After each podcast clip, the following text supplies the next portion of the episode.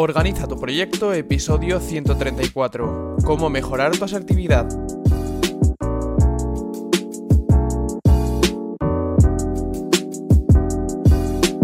Bienvenidos a un nuevo episodio de Organiza tu proyecto, el podcast en el que hablamos de gestión de proyectos, tecnología y todo lo relacionado con optimización de procesos. En el episodio de hoy quiero hablaros un poquito sobre qué es la asertividad, aunque nos hacemos una idea, quiero ver bien esa definición de asertividad y daros consejos para mejorarla, para ser más asertivos en nuestro día a día, tanto en nuestro entorno personal como en el profesional. Esta semana en la newsletter, que si no estás suscrito no sé a qué esperas, que es gratis, tienes el link en la descripción, hablaba un poquito sobre este tema de la asertividad, os daba como unos primeros consejos. Y en este episodio quiero desarrollarlo todo un poquito mejor y dar mi perspectiva y algún, alguna experiencia que he tenido yo en mis propias carnes y que me hace trabajar esta habilidad que es muy necesaria en nuestro día a día y más en la época que vivimos de tener siempre mil cosas que hacer, de estar súper ocupados, por lo que esta habilidad nos puede quitar eh, mucho trabajo de encima y muchos compromisos que no estamos dispuestos a asumir y que asumimos por no quedar mal con la otra persona o por no encontrar un conflicto. Pero, antes de nada, vamos con las novedades de esta semana del podcast. Que bueno, la primera es que ha habido newsletter, como te he dicho antes, ya sabes, suscríbete, tienes el enlace en la descripción y no tardas nada. Mando una edición una vez cada dos lunes. O sea que no te voy a llenar el correo de, de, emails, ya sabes. Otra información que os quiero dar sobre el podcast es que la semana que viene habrá entrevista y esta vez viene Alex Yule que nos contará, entre otras cosas, cómo plantea su vida y cómo la va construyendo en base a la filosofía que tiene sobre trabajar lo justo y necesario. Y por último, antes de empezar el episodio, recordarte que tienes un 30% de descuento en Zencaster, que es la herramienta que utilizo yo para grabar mi podcast, para grabar en concreto las entrevistas que os subo cada miércoles. Si quieres dar el paso de grabar tu propio podcast, no sé a qué esperas, aprovecha este descuentazo que por unos 12 dólares al mes tendrás el acceso pro a toda la herramienta, tendrás un montón de funcionalidades, un montón de horas de postproducción que te van a ahorrar muchísimo tiempo de edición y, bueno, mil ventajas que las puedes conseguir a solo 12 dólares al mes.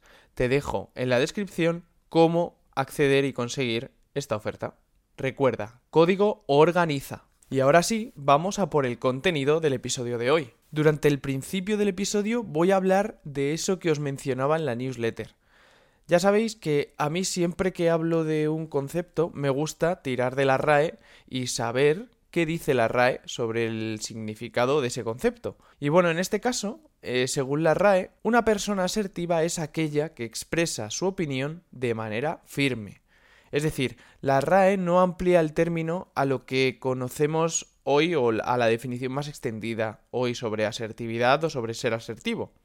La definición más amplia de asertividad sería algo como habilidad de comunicar tus pensamientos, sentimientos y deseos de manera clara, honesta y respetuosa, sin ser agresivo ni sumiso. Implica expresar tus necesidades y opiniones de manera firme, pero sin dañar la relación con los demás. Seguro que te ha pasado eh, cuando has sido nuevo en un trabajo o cuando has cambiado de departamento o bueno, has hecho algún movimiento dentro de tu trabajo que al principio has querido abarcar con todo lo que te pedían tus compañeros o con o bueno, incluso vamos, cuando suele pasar al principio es cuando eres becario, ¿no? Que que bueno, a mí me pasó, yo eh, fui becario durante más de un año y, y me pasaba que no sabía decir que no a nadie, porque pensaba que me iban a tachar de poco profesional o de vago o de que no sabía hacer ciertas cosas y por eso las evitaba. No sé, te haces tus propios eh, prejuicios sobre la situación y te hacen actuar de esa forma, ¿no? Y, y llegaba el momento que decía que sí a tantas cosas que me daba cuenta que no me daba la jornada laboral para abarcar con todo eso, ¿no? Y yo creo que es mejor saber decir un no a tiempo que luego tener que rectificar, que evidentemente no hay nada malo en rectificar, pero a la otra persona le puede sentar incluso peor que digamos que sí y que al poco tiempo rechacemos esa propuesta que habíamos aceptado porque no nos hemos dado cuenta, porque no hemos sabido ver que no podíamos hacernos cargo de esa tarea o de ese encargo. Y la asertividad no se resume en saber decir que no. Básicamente, la asertividad lo que es es saber expresar tu opinión de una manera firme.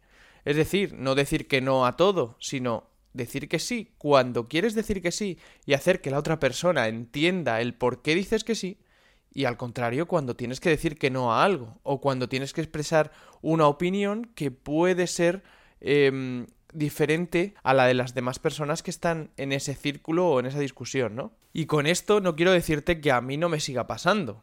Muchas veces nos cuesta, cuesta decir nuestra opinión en ciertos círculos, en ciertos entornos, con ciertas personas.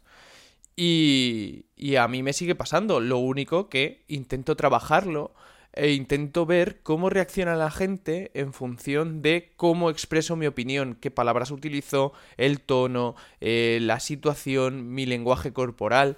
Eh, todo eso es importante para, para trabajar esta asertividad, que es una de las soft skills o habilidades blandas más importantes hoy día, por lo que te decía al principio, porque estamos siempre muy ocupados, tenemos muchísimas cosas que hacer, eh, muchos de nosotros, que bueno, en mi caso, procuro no hacerlo porque de verdad estoy muy en contra de de ampliar la jornada laboral, pero muchos de nosotros tenemos que estar más tiempo en el trabajo porque no nos da eh, con, el, con una jornada estándar, ¿no? Entonces es algo muy importante el saber expresar nuestra opinión. Y no solo en el entorno profesional, sino en el personal, porque en el personal muchas veces caemos en compromisos que no queremos asumir por no quedar mal con la otra persona o por no expresar en ese momento que no queremos hacer eso o que sí queremos pero con una condición o que pues nos apetecería que fuera de otra forma, ¿no?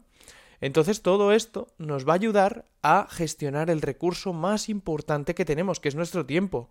Porque si tú dices que sí a algo que no quieres hacer, vas a usar una parcela de tu tiempo eh, haciendo algo que no te gusta y que lo más seguro no, es que no tuvieras que hacer eh, en ningún caso y lo haces únicamente por contentar a esa persona sin tenerte en cuenta a ti mismo. Y muchas veces nos pasa que, por ejemplo, en el trabajo no pedimos un aumento, a pesar de que pensamos que nos estamos dejando la piel y que nos lo merecemos, por no tener esa capacidad de expresar nuestra opinión. Por pedir un aumento nadie te va a tachar de, de nada. O sea, todo el mundo trabaja por dinero y es normal que si tú eh, piensas que te estás esforzando, eh, aunque sea se lo plantees a tu jefe y, le, le, abras esa posibilidad. A lo mejor tu jefe está en mil cosas y no ha caído en que no te sientes satisfecho en el puesto de trabajo o con las condiciones que tienes, ¿no? Entonces, ¿qué mejor que expresar nuestra opinión a nuestro jefe y lanzar ese debate, abrir ese debate y tener la oportunidad de expresarnos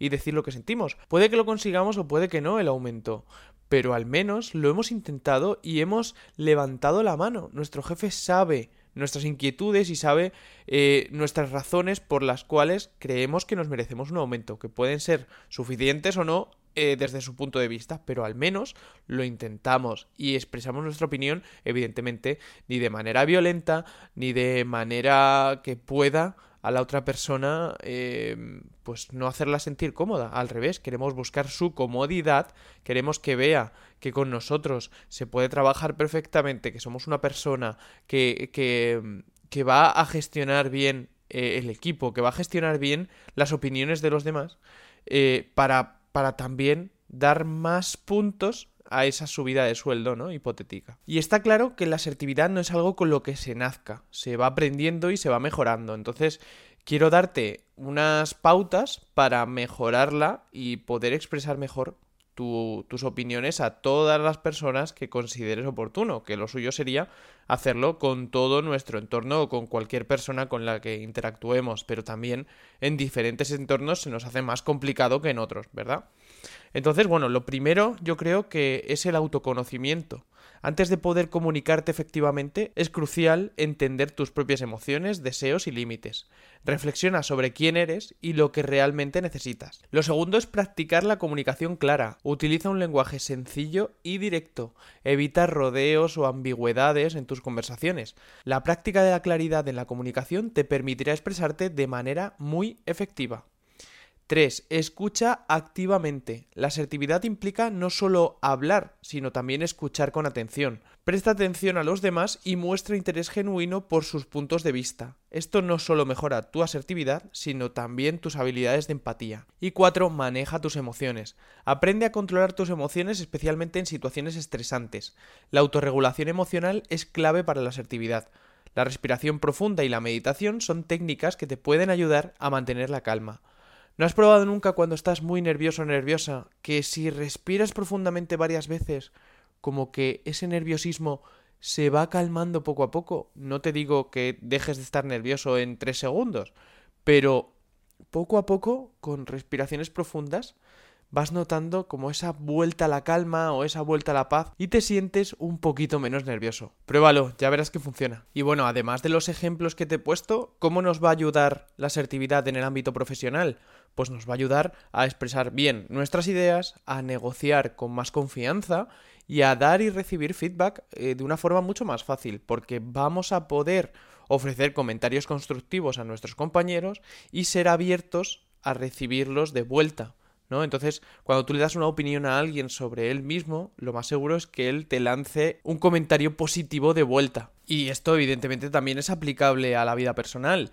Igual que los beneficios de aplicar la asertividad en la vida personal, como puede ser establecer límites, ¿no? Porque aprender a decir no cuando sea necesario nos va a ayudar a proteger nuestro tiempo y nuestro bienestar, expresar nuestros sentimientos, porque comunicar nuestras emociones a nuestros seres queridos de una manera honesta y respetuosa nos va a ayudar a fortalecer la relación y a evitar malentendidos y a resolver conflictos, porque abordar las disputas de una manera asertiva nos va a ayudar a buscar soluciones en lugar de agravar esos problemas que estamos teniendo, ¿no? ¿Y con qué otras habilidades podemos complementar la asertividad?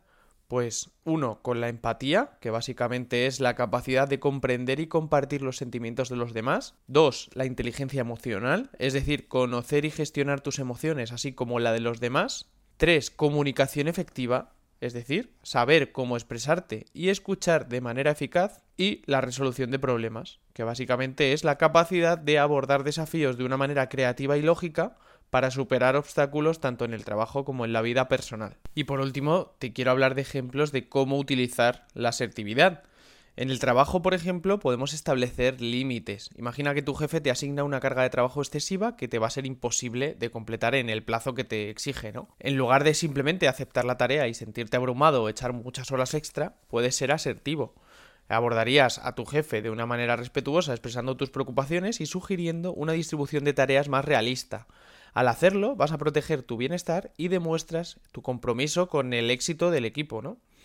También podemos utilizar la asertividad rechazando una invitación social. Imagínate que has tenido un día agotador y un amigo te invita a una fiesta en la que realmente no te apetece estar. En lugar de inventar excusas o forzarte a ir, puedes ser asertivo. Le agradecerías a tu amigo por la invitación y le explicarías de una manera honesta que necesitas tiempo para descansar. Esto demuestra que valoras tu bienestar y tu amistad al mismo tiempo. Y también podemos utilizar la asertividad, entre otras muchísimas ocasiones o, situaciones, expresando una opinión contraria en una reunión. Imagínate que durante una reunión de trabajo se está discutiendo un proyecto y tienes una perspectiva diferente a la mayoría. En lugar de quedarte en silencio por temor a la confrontación, puedes ser asertivo. De manera respetuosa expondrías tus argumentos y tus puntos de vista, contribuyendo al debate de una manera constructiva. Esto va a demostrar tu valentía y tu compromiso con la calidad del trabajo. Pues hasta aquí este episodio, espero que te haya gustado y sobre todo que te haga reflexionar. Muchísimas gracias por valorar con 5 estrellas y darme tu opinión sobre el podcast en la plataforma que lo escuches. Espero que te haya gustado y lo hayas disfrutado tanto como yo preparándolo. Estamos en contacto a través del link que os dejo en la descripción, de mi LinkedIn Javier Delgado Donoso, del grupo de Telegram oficial de Organiza tu Proyecto y de mi email javier.organizatuproyecto.com. Hasta el siguiente episodio.